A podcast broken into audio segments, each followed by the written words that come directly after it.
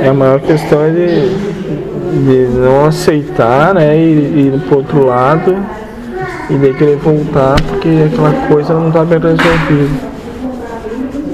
Seja lá qual for. Mesmo que você desencarne achando que tudo está muito bem, muito bem resolvido. Só o seu espírito poderá dizer se assim está. É, nós chegamos até a confabular ali que eles vão ajudar outros e tem, tem espíritos com excesso de felicidade, com excesso de amor, né? Que daí chega a ser prejudicial. É,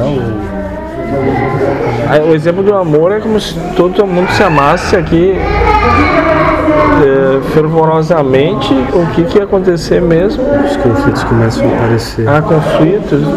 Eu, eu amo mais que tu. E, e a felicidade também, né? Porque ele deu um exemplo do,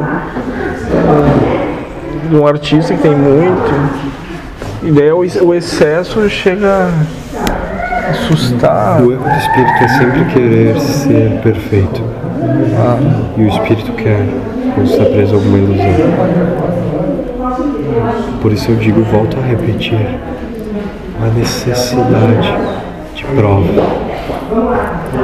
O espírito escolhe porque ele acha que existe. Sim. e se não achar nada? Essa questão do estupro que falou ali. Passa por